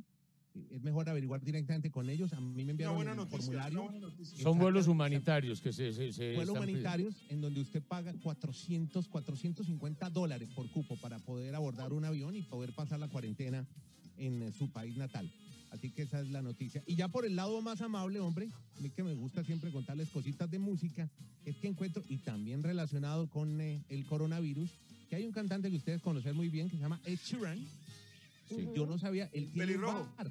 Exacto, que es muy famoso y pasó por Colombia. Tiene un barcito en. Notting Hill, que es una zona muy importante de Londres. Eh, usted, Marocco, ya debió haber pasado por allá, o Kevin, o los No, no he pasado, pero me- ¿se acuerda la película Notting Hill, el barrio? Esa, sí, me acuerdo, claro, gran película. Buen bar, ¿cómo buen bar. parece? Él tiene un bar que se llama Bertie Blossoms, lo tiene con un señor que se llama Stuart Camp. El bar está cerrado, obviamente no está funcionando por esto del distanciamiento. Son meseros, el staff del bar, hay cocineros, asistentes de cocina. Pues él ha dicho que él se acoge a las medidas del gobierno y él le sigue pagando individualmente el salario a todos sus trabajadores, lo cual nos hace muy loable el tema porque dijeron, oiga, hay muchos bares que no le están pagando, están quebrando, están cerrando y, y este señor ha dicho, no, yo sí le sigo pagando a mis trabajadores y total, el total de salario que me imagino que es lo que podemos estar haciendo mucho, es otra manera de colaborar la gente que trabajaba con nosotros. Eh, a Fernando, por ejemplo, con el chofer, con el jardinero, con el cocinero, con todo el mundo, seguirle pagando su salario, ¿no? ¿No les parece que es una... Es- No, es- en la eso medida de lo posible es una, es una maravilla que- lo que está haciendo Chile. Lo que pasa es que no todo el mundo lo puede hacer, lamentablemente. Sí, pero es Eh, una Sheeran le gusta demostración. hacer- Le gusta hacer todo a él, en todo caso. le- eh, fíjese que, que incluso el concierto, hay conciertos en los que él solo va con su guitarra, ¿no? Y entonces él tiene unos secuenciadores y termina haciendo la, la voz es el mismo, ¿no? Es, es un talento espectacular el pelirrojo. Maroco, el último concierto de la gira que pasó por el, un conciertazo además que pasó por el Parque Simón Bolívar, él solito con su secuencia y su guitarra, no más, no, no necesitaba nada Es más. Sheeran. Es Ed Sheeran, un gran artista, visitó Colombia también. Y vamos a saludar a Charlie Palacio. Perdón, no, no, perdón, Fer, lo que pasa es que Boris Johnson ha dicho ayer, que es- hablando de la Gran Bretaña, que él está ya advertido porque la primera vez no estaba preparado, por eso tuvo que ir a la clínica y estuvo en la UCI, pero esta vez dijo, me estoy preparando y hay que prepararnos porque viene una segunda ola de coronavirus. Entonces, Dios ayer hizo la advertencia. Hay un rebrote. Eso va a ser así. Eso es el peligro, por eso pues hay que mantener todas las medidas. Saludamos a Charlie dicen Palacio. los gringos. Charlie Palacio en Nueva York. ¿Cómo está Nueva York? Buen día. Estamos mostrando unos videos. Buenos días, jefe. De- desde Los Mundo Net. una temperatura de 60 grados Fahrenheit, aproximadamente 18 grados centígrados en la ciudad de Nueva York. Un día soleado, hermoso. Y pues si ustedes vieron que me retiré un momentito de las cámaras ahorita es porque fui a, a la parte de afuera de mi casa porque como ustedes vieron, había anunciado yo desde ayer, bueno, en todas las redes sociales y en las páginas de Mundonet Radio, el paso de los Thunderbirds y de los Sí. Bluebirds de la Fuerza Aérea Norteamericana y de la US Navy, que estaban haciendo una demostración ah, para saludar a todos los héroes que están luchando en contra del coronavirus. Pues tuve la oportunidad de poderlos ver, jefe. Le acabo de mandar el video para, para que lo vea. Acaban de pasar sobre, exactamente sobre el techo de nuestra casa y están dando una vuelta aproximadamente de 40 minutos sobre toda el área de Nueva York, en New Jersey, Connecticut. y en este momento apenas lleguen al aeropuerto Kennedy, recargan sus tanques y van a volar hacia el área de Pensilvania. Así que es un espectáculo hermoso que no habíamos tenido la oportunidad de verlo gratis en Estados Unidos porque aquí todo lo cobran. Entonces, pues, esta vez... pues, Tranquilo que la plata de la gasolina de los aviones la están pagando ustedes, no se preocupen. No, yo, yo sí, yo, sí, yo sí me asusté, Charlie, porque pensé que iban para Venezuela. Dije, Ay, fue madre, se armó esto. Eso yo me Cuando imaginé cuando nos mostró esos videos, yo dije, miércoles, se armó. Sí, pero ahorita se la mando jefe para que la comparta con todos. Fue muy bonito poderlos ver, es algo muy emocionante. La verdad es que eh, en medio de tanta situación difícil, en medio de tantas cosas que han pasado, pues ver este punto de situación y ver tanto cambio que hay ahorita, yo creo que todo está muy positivo. Esta mañana escuchábamos ya las máquinas de la gente trabajando, cortando pasto en todos los eh, alrededores a mi casa, veíamos todas las compañías, ya se ven un poco más de carros en las calles. Y bueno, estamos viendo qué es lo que está pasando. Ya algunas compañías se están reabriendo, ya vimos también el, el- la, la- la brutalidad de la gente en las playas en California y en, y en la Florida, que eso es complicado y pues vemos a ver qué es lo que va a pasar. Igual la mortandad ya supera los mil muertos diarios, to- to- todavía sigue, sigue, sigue siendo alta esa cifra y esas cifras son alarmantes de todas maneras para el mundo entero. Entonces, seguimos en el zoológico de la mañana. Gracias Charlie, seguimos con este No tiene ningún informe, ningún saludo de alguien de Panamá, por ejemplo, que nos que va. Aquí hay unos saludos que de- pa- para los 10 años de la superestación, a ver si los recordamos. Eh, a casa. Hola, ¿cómo están? Les habla Miguel Mateos. Y para toda la querida gente de Bogotá y para toda la querida gente de Colombia y especialmente para la gente de 88.9 en estos 10 años, bueno, que la pasen a mil, que la pasen lo mejor y que sigan por 153 mil millones de años más. Esto sucedió cuando cumplimos 10 años, ¿no? Esto es 1992. Hola amigos, soy Gloria Estefan y quisiera felicitar no solamente a los oyentes de 88.9, sino a, su- a la estación en sí por sus 10 años de aniversario. Sé que marzo es su cumpleaños y Emilio también cumpleaños en marzo, es una persona que quiero mucho, así que ese cariño se lo, se lo brindo a 88.9 y a todos sus oyentes. ¿Ellos siguieron casados? Eh, sí, claro. No. Claro. ¿Quién dijo que no? Ya Pero vi- Estaban como peleando la última vez. ¿Qué va? Yo no los volví a ver, yo no los volví a ver muy juntos, Andrés. Qué chismoso, hombre, Kevin, no. No, No, no, pues hay, que no pa- hay. no, no, no, es que ¿En estaban serio? diciendo eso. Que ¿En serio? estaban- Es que Emilio Estefan y, y Gloria Estefan hace Sí. rato no se no van a un evento juntos. Es que son socios que es en muchas compromiso. cosas. Tienen muchas empresas juntos, ¿no? No, O sea, se, dijeron, se dijeron como, bueno, nos acompañamos, pero tú y yo nada. Así no pero eso no, no lo han Así hecho es que público. nacen los chismes. Dicen, Yo no lo- yo no yo no sé, lo por eso volví- digo. yo no lo volví a ver juntos. Yo no sé. Según rumores, yo había escuchado que desde que Shakira llegó a la vida de alguna complicación. ¿no? Desde Están que juntos y están haciendo donaciones de comidas. Ah, ¿Vio? Ah, ¿Juntos o cada uno desde su casa? No, juntos, juntos, juntos. Juntos, pero no se hablan. Gloria Pero no Estefan. revueltos. Recuerden que cuando Gloria Estefan en los años 80 tuvo un accidente, estaba abierto el store de 88.9 en la 90, hicimos una tarjeta en pergamino muy bonita, grande, y se la enviamos firmada por muchos de nuestros oyentes, algunos todavía Ajá. recuerdan eso. Y la enviamos y luego visitamos a, a- visitamos a Gloria Estefan en el estudio, a Hernando Romero Barliza, el Capi, que este fin de semana nos, nos envió también otro saludo. Y estuvimos entrevistando a, a Gloria Estefan eh, en- en- para esa época, para los 10 años de 88.9, y tu- obtuvimos un saludo como, como lo escucharon ustedes. Pero además aquí hay otros, por ejemplo, para, para, para, para recordar algunos, algunas producciones. Desde Hilversum, Holanda, en forma exclusiva para 88.9 Super Estéreo de Bogotá, la estación del poder, este es el Europarade con Alfonso Montealegre. Se le debía gustar también a Andrés Nieto, ¿no? Eh, era- Óigame, a propósito de eso, es que yo me acuerdo que el Ciego de Oro, era- usted lo de conocer, Fernando, Claro, un famoso Super. locutor que tuvo Radio Super, un señor Sí. que iba todas las noches a Radio Super a poner tangos. Sí. Al tipo le llegaba, en esa época de los 80 finales, le llegaba el cassette con el Europarada, con Alfonso Montealegre, que a propósito es colombiano, y era el único conteo que teníamos en esa época. Obviamente después llegó el American, bueno, no, el American Tour ya existía, pero ese era como el único contacto que teníamos con la música de Europa. Y era un cassette y a él le llegaba por correo desde Holanda con todos los sellos, las etiquetas, las estampillas y decía Aquí les dejo el programa de esta semana. Llegaba el ciego de oro y nos dejaba el programa en la Hola, super- muchachada. Qué buen recuerdo, Andrés, la verdad. Claro, más- claro. Sí, claro. sí, sí, sí, sí. Él pasaba allá en la 39 con 18 y, y Y a no- él le llegaba el programa por correo. es correcto. Aquí hay otra promoción para que recordemos. Now, as we continue our countdown of the biggest hits in the USA, I'd like to welcome five new radio stations to our worldwide American Top 40 family WLS Music Radio, Galway, Ireland, Radio Orwell in Ipswich, England, Saxon Radio in Bury St. Edmunds, England, CJDC in Dawson Creek, British Columbia, Canada, and Super Stereo 88.9, Bogota, Colombia. Pleasure to have you all with us. I'm Casey Kasem, and we're counting down the biggest hits in the USA the way they're ranked on Billboard's Pop Singles chart. And on we go. Number 31. Number 31. Era Casey Kasem. Qué, qué- qué buen inglés, jefe, qué buen inglés. Sí, eh, Casey Kasem cumplió años ayer y bueno, pues es uno de los ídolos desde el comienzo de 88.9, ídolos de no solo nosotros, sino la audiencia de 88.9. ¿Estamos ahí? Pero él murió ya, Fernando, ¿no? el- el Sí, él murió en el video- video 2014. que, se está que se está compartiendo no se ve en Facebook, se está viendo solamente en Zoom, así no sé, algo no se está haciendo igual ayer que sí funcionó. No, no está igual que ayer, pero porque es que teníamos a YouTube por fuera. Eh, ahí en, ahí en No, se puede ver, no se pueden ver los videos desde Zoom así. No, cuando está transmitiendo para YouTube simultáneamente a través del splitter, no, no hay Me eso. los, me los manda, jefe, yo los podría poner. O sea, De pronto los puede poner. eh, no, ahí, ahí es que se negrea la pantalla. De pronto los puede poner Charlie.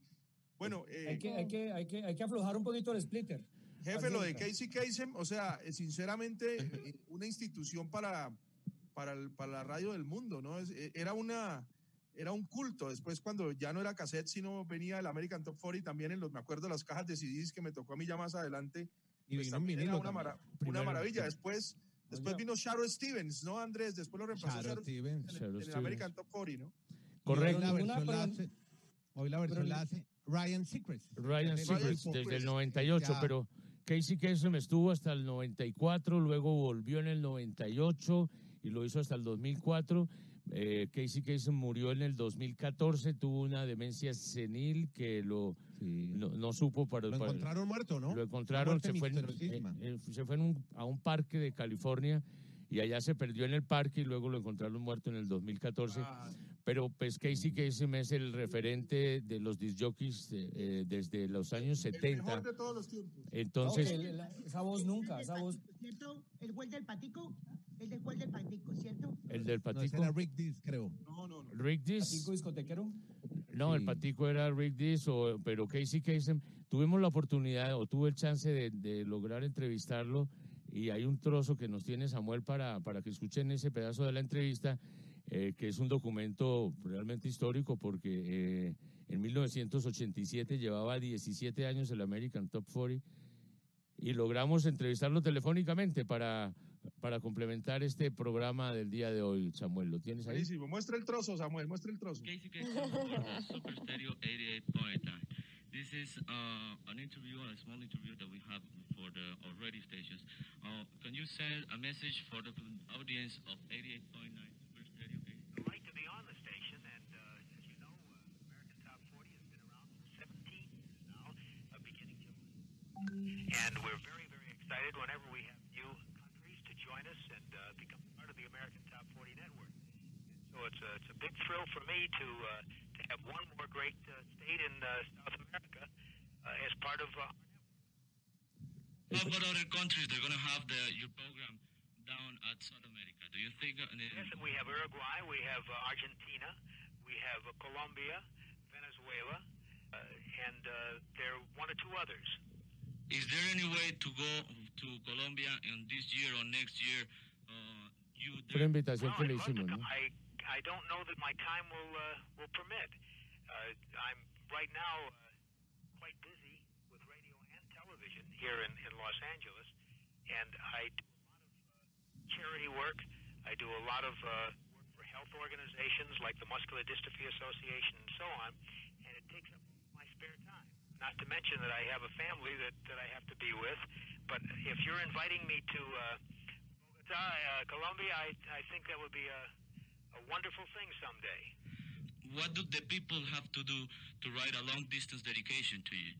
Well, we, we give the address at the end of the show every single week, and we welcome letters uh, uh, from all over the world. As you know, we, we have long distance dedications that come from Japan, that come from uh, from Greece, that come from England, from South America, and so all it takes is just about a page and a half of what it is that you want to say, and hopefully uh, the letter uh, will be selected. We get so many thousands of them that the chances are are slim, but uh, but you never know. Uh, thank you. One last thing.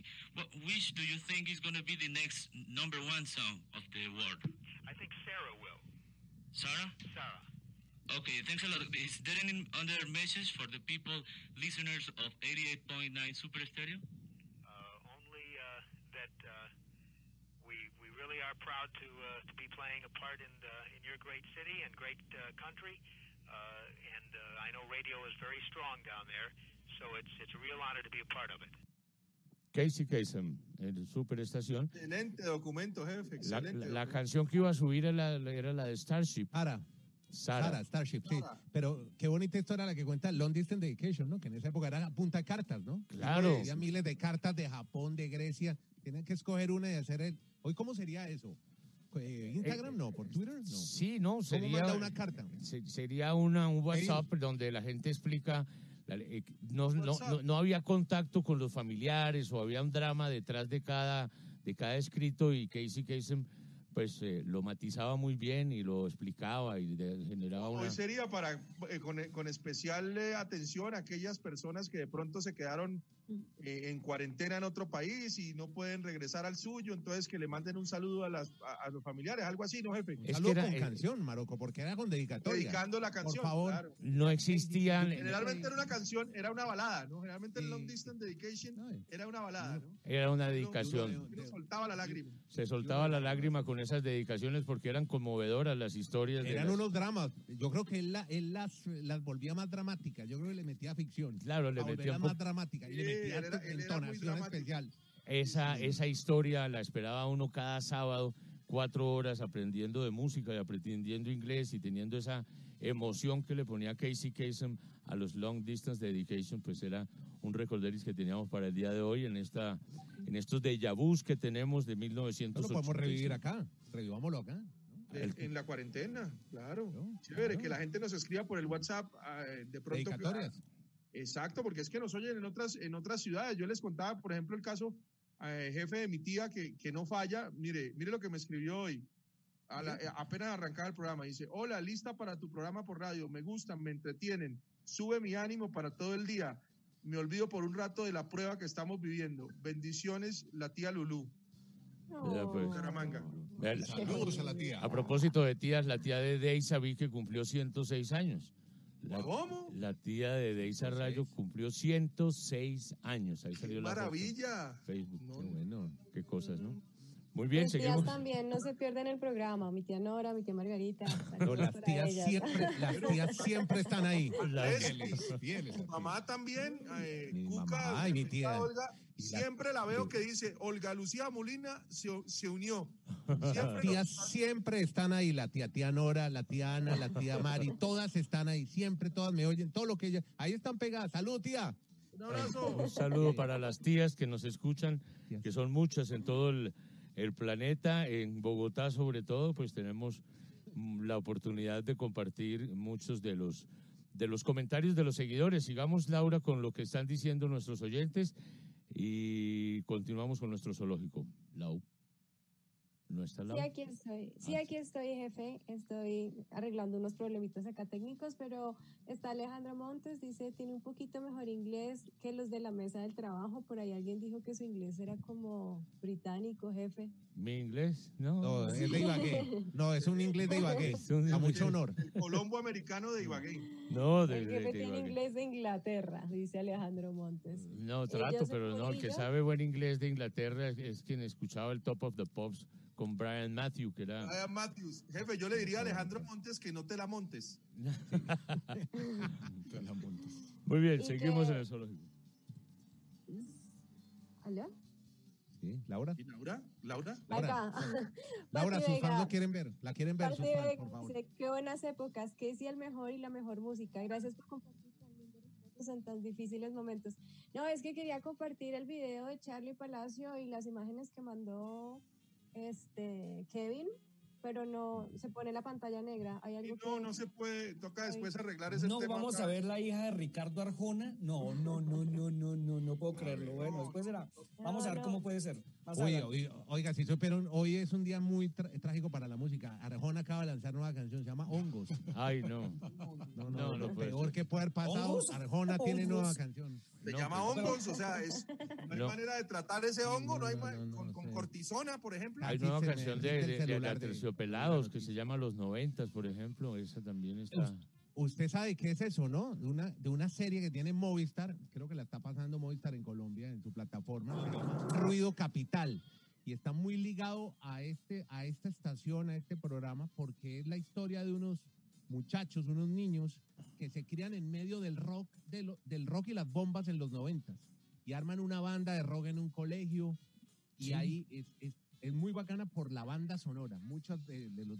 Está, por ejemplo, La Maldita Vecindad, Los Aterciopelados, toda esa música que oíamos, La Derecha, Sí. le recomiendo la serie, se llama Ruido Capital y, el- y es una serie de seis, siete capítulos ¿En y dónde, es en dónde? toda ¿En en, Netflix? en Movistar, no, Movistar Play. ah, Movistar. No, hay que darle la oportunidad a los otros, Marocos, no todo puede Sí, ser obvio. Netflix. No, no, obvio, pero es que como yo No, no tengo Movistar, no la puedo ver. Me da tristeza. Mire, eh, pero- Charlie, no, no, no se ve nada, Charlie. No, claro que se está viendo. No, ah, solo No, pero nosotros. No, jefe. pero en Facebook y en YouTube. En Facebook no. se negrea la pantalla. En, en Facebook se negrea Bueno, la pantalla. eh, esas son las pruebas que estamos haciendo en este demo del zoológico para lograr una actividad. Lo que pasa es que el splitter, que es el que unifica las tres Sí. plataformas, no permite que haya video. Entonces, Zoom, que sí permite, eh, pues toda esta interacción, Zoom sí se puede, pero Facebook, directamente a Facebook Live. Si pasa por YouTube y por Periscope, no alcanza, no sé, hay una, hay un encoder que falta. Pon el- ah, no, no, yo les puedo poner el celular ahí, pero igual no se va a ver muchos. Lo pueden ver en- yo lo mando para que el jefe lo suba en la superestación. Lo subimos Eso. entonces a la página Superestación. Ya yo crecí con 829, que es el grupo que más actividad ha tenido durante estos días. Nos faltan muchas sec- secciones, creo que no hemos presentado ni siquiera la... No, pues la- ¿Ya hicieron deportes? Bueno, hagamos deportes porque el no, embejuque... pero ya no nos alcanza el tiempo. El No, embejuque... Pero, pero, ¿me dejan reseñar algo rapidito en deportes? Sí. Se murió, se murió Michael Robinson, que yo creo que Marocco es el alguien informe Robbins. El informe. Robinson. Mire, para todos los que están estudiando periodismo o les gusta el deporte, en YouTube búsquense ese programa, Informe Robinson. Yo- Es Sí. una lección de periodismo, documentales deportivos, hecho Muy por un exfutbolista que venía del Liverpool, se fue a jugar a España, se radicó en España, hizo su carrera ya en medios, trabajó para la cadena SER, hizo documentales y murió a los 61 años. Lamentablemente, años ¿no? le quejaba un cáncer. Sí, Sí, no, no murió de nada que tenga que ver con el coronavirus, pero, pero murió sí. Muy y lo- joven, 71 Andrés, años. es que hace, hace Peladito. seis días nomás en su cuenta de Twitter había escrito para los que preguntan por mí, estoy luchando, voy bien, todo va bien, estoy tratando. bueno, Andrés, era una analogía al deporte. Decía, estoy en el segundo tiempo, faltan 10 minutos y tengo a Messi en el banco.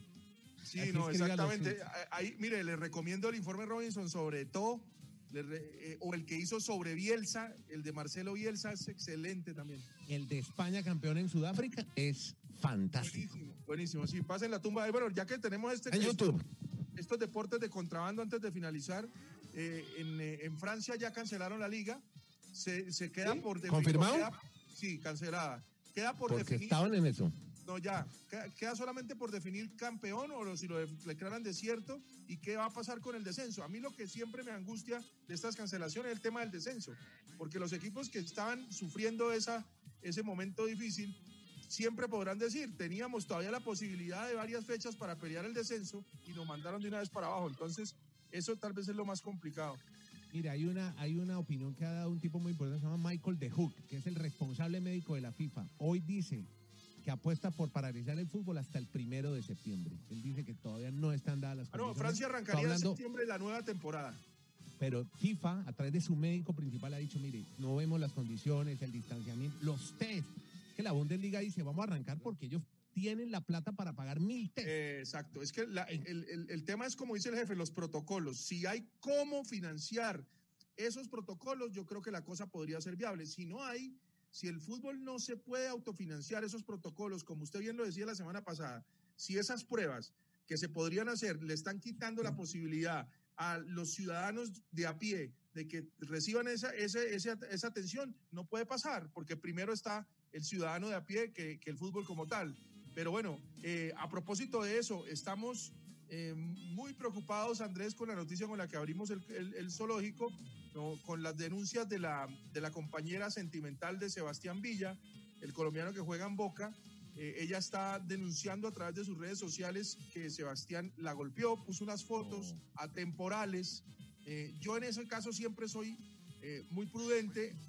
Sebastián apenas dio unas declaraciones cortas, pero hay que ver exactamente todo, evidentemente todo el mundo se pone como es normal del lado de, de- de la víctima, de la aparente víctima, pero hay que eh, tener tranquilidad porque hay mucha gente que ya está acabando con Sebastián Villa y que Argentina le- oigan, a Argentina les encanta el escándalo. Recuerden que No, no, los eh, jugadores de evidente- Boca que tuvieron también otro escándalo hace poco. Andrés, pero mire que hay casos en el mundo, como el de Johnny Depp, que eh, también arrancó con las denuncias de la, de la compañera y al final resultó que, que era todo un, un montaje. Entonces hay que tener cuidado, eh, calmar los ánimos. Sebastián Villa es un jugador de, sele- de- un jugador de selección Colombia.